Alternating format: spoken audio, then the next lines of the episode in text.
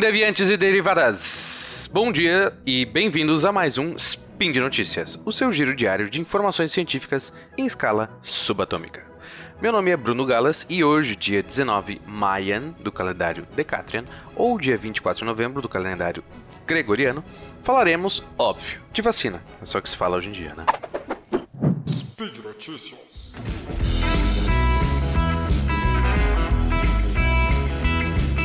Olá, eu sou Marcelo Guaxinim e estou aqui para lembrar você que esse spin é um apoio da Promobit. A Promobit, para quem não sabe, é uma comunidade de pessoas reais que encontram e compartilham as melhores ofertas da internet.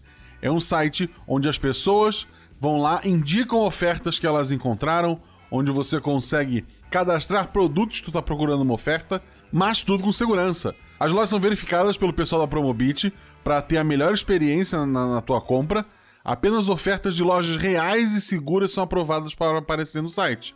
Não é o, o seu Zé que tá, tá vendendo o skate dele.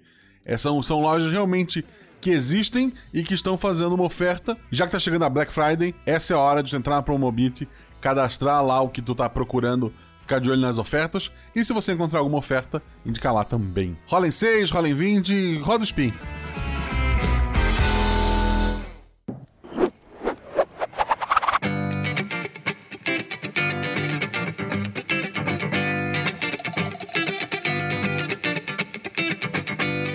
Como todos devem estar acompanhando, o mundo está à espera de uma vacina contra o vírus SARS-CoV-2, o causador da Covid-19.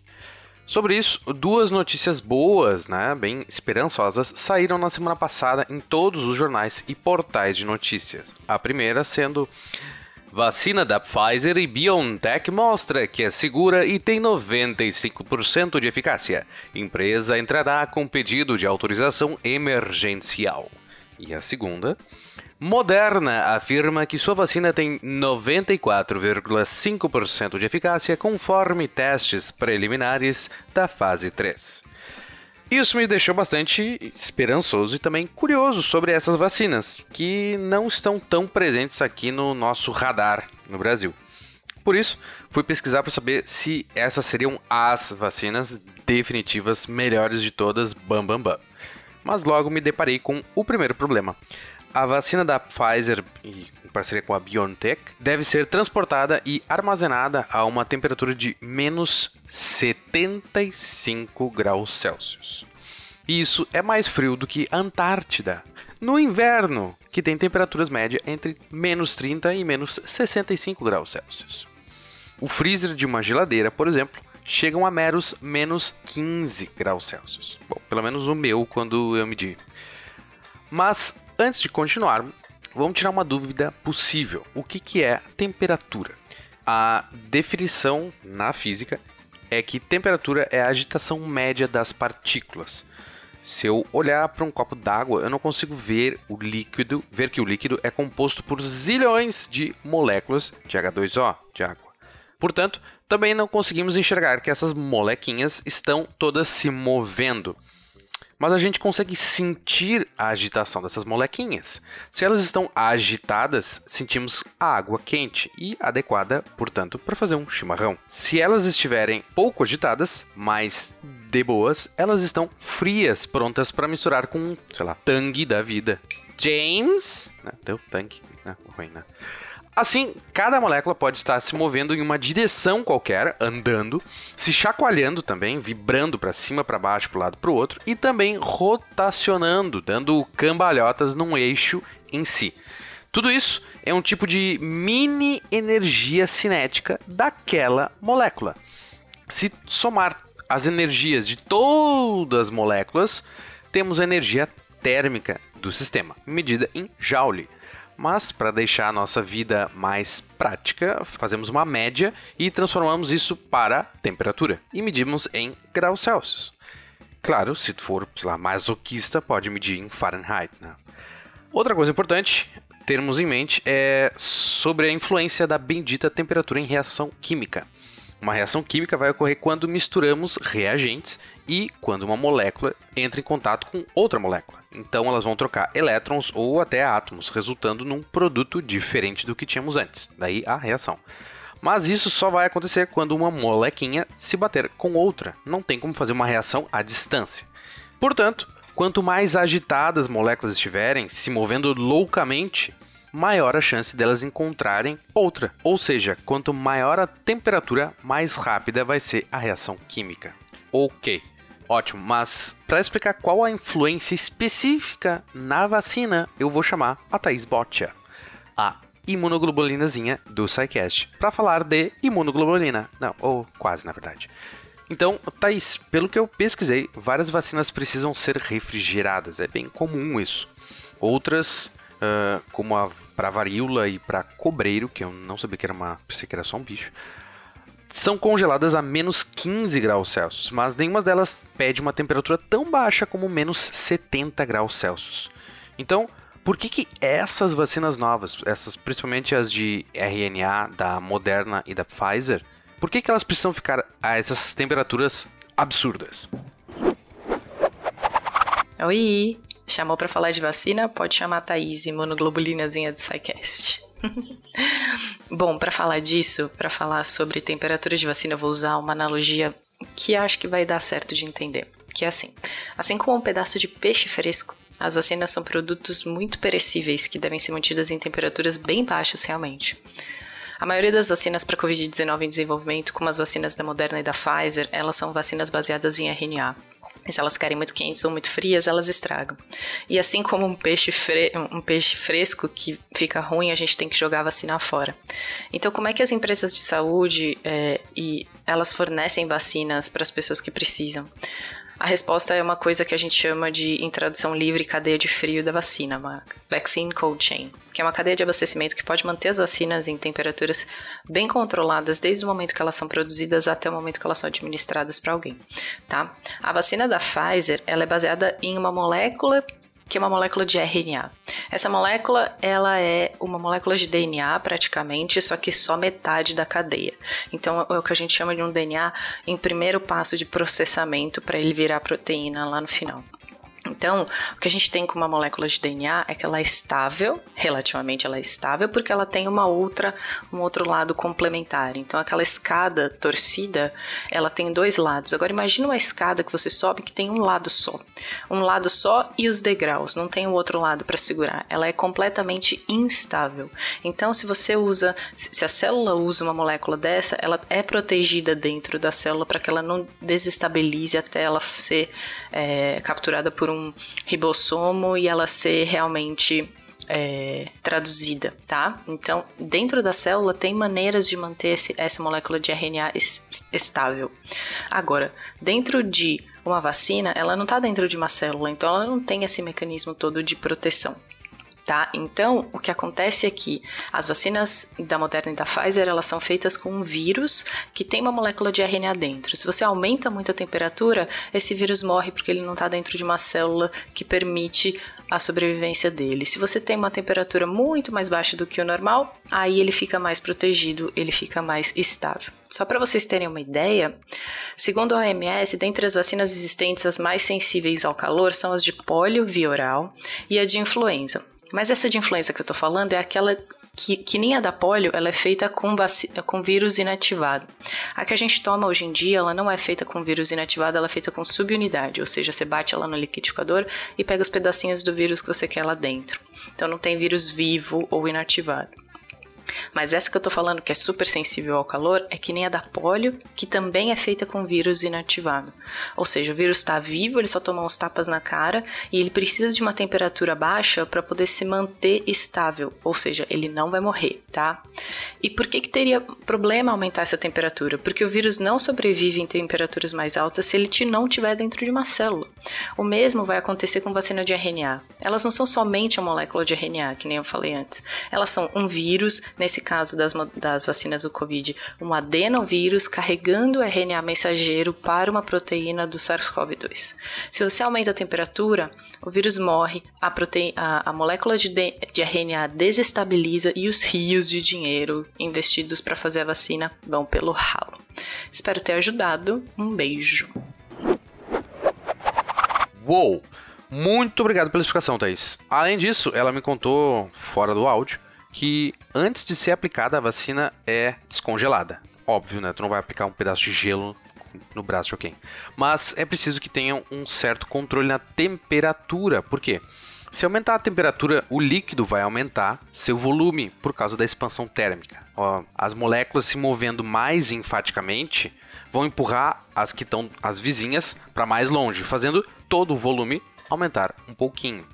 Então, imagina se a pessoa que vai aplicar a vacina precisa pegar, sei lá, 10 ml da vacina com uma seringa. 10 ml a 1 grau Celsius vai ter mais massa, mais moléculas da vacina do que 10 ml a 35 graus Celsius.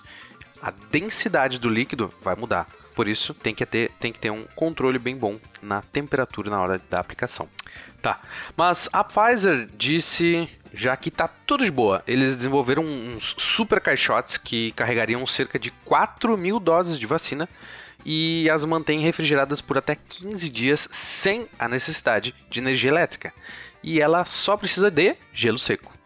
Quando estiver subindo um pouquinho a temperatura, é só colocar mais gelo seco e a caixa garante mais ainda mais 15 dias tranquilos e refrigerados. Ótimo, simples e barato.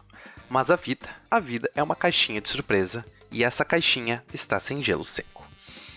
Então, nós só precisamos nos preocupar com gelo seco, mas que o gelo seco se, se mantenha a um bom tempo a menos 78 graus Celsius. E é feito só de gás carbônico, o maldito e velho CO2, aquele do aquecimento global.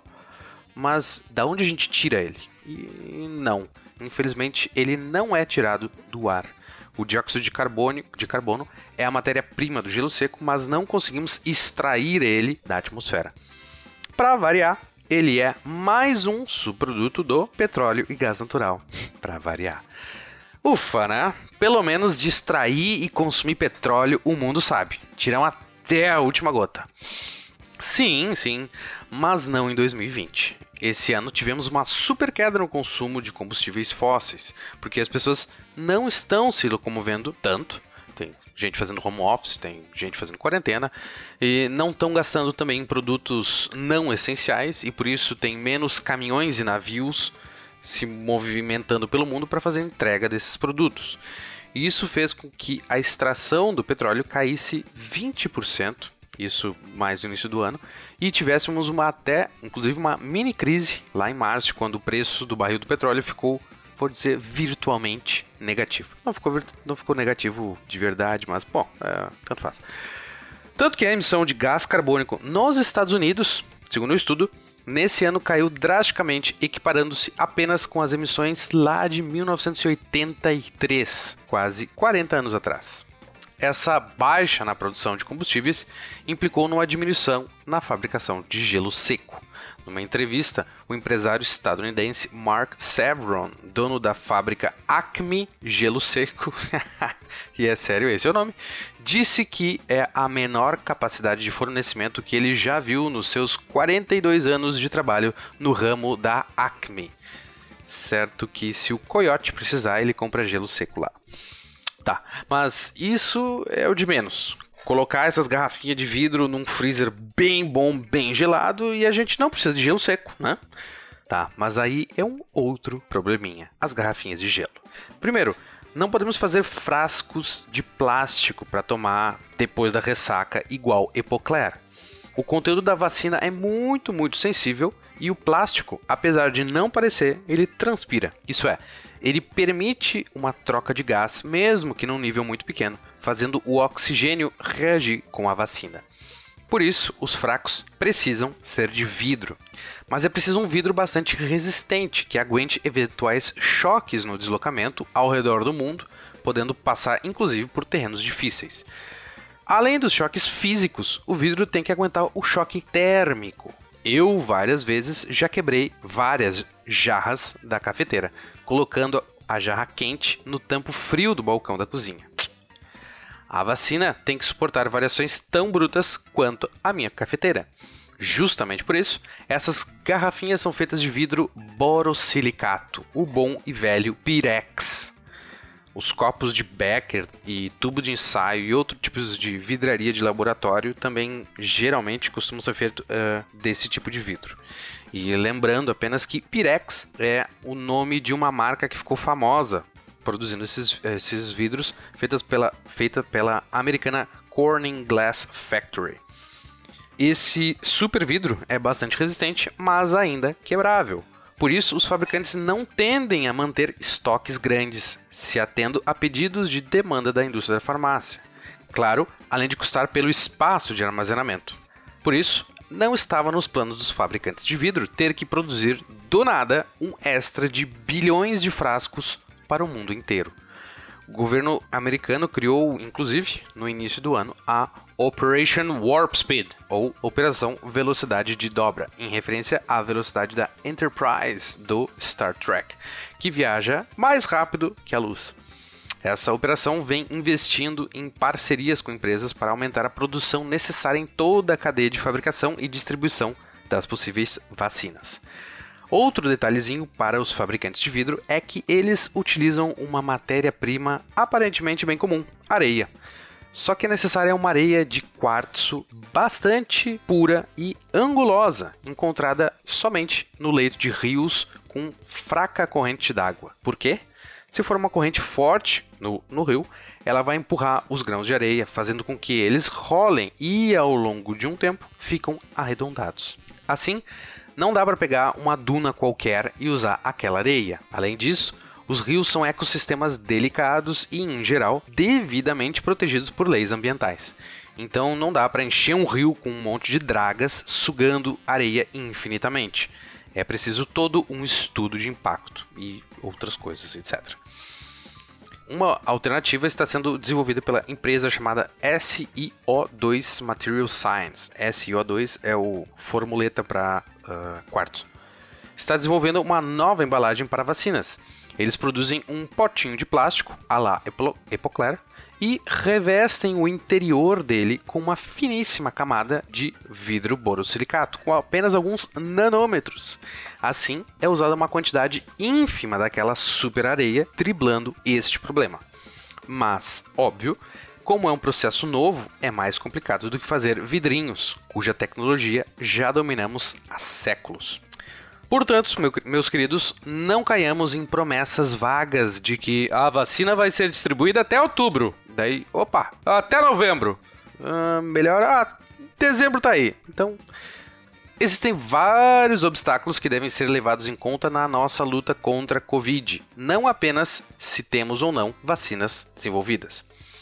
Todas essas dificuldades estão sendo tratadas por cientistas de áreas diversas para buscar as melhores e mais rápidas soluções.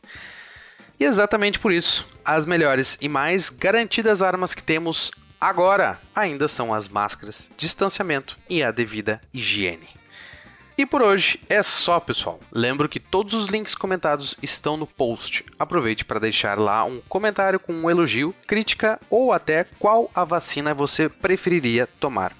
Eu acho que uma Pfizer geladinha com uma ceva dá bom.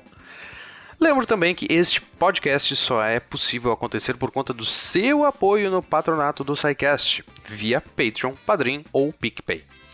Um grande abraço e vai ficar tudo bem. Até a próxima.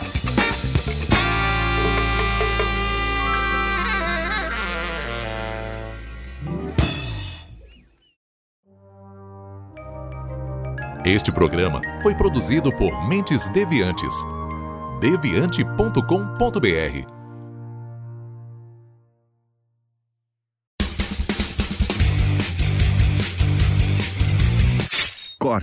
Edição de podcast.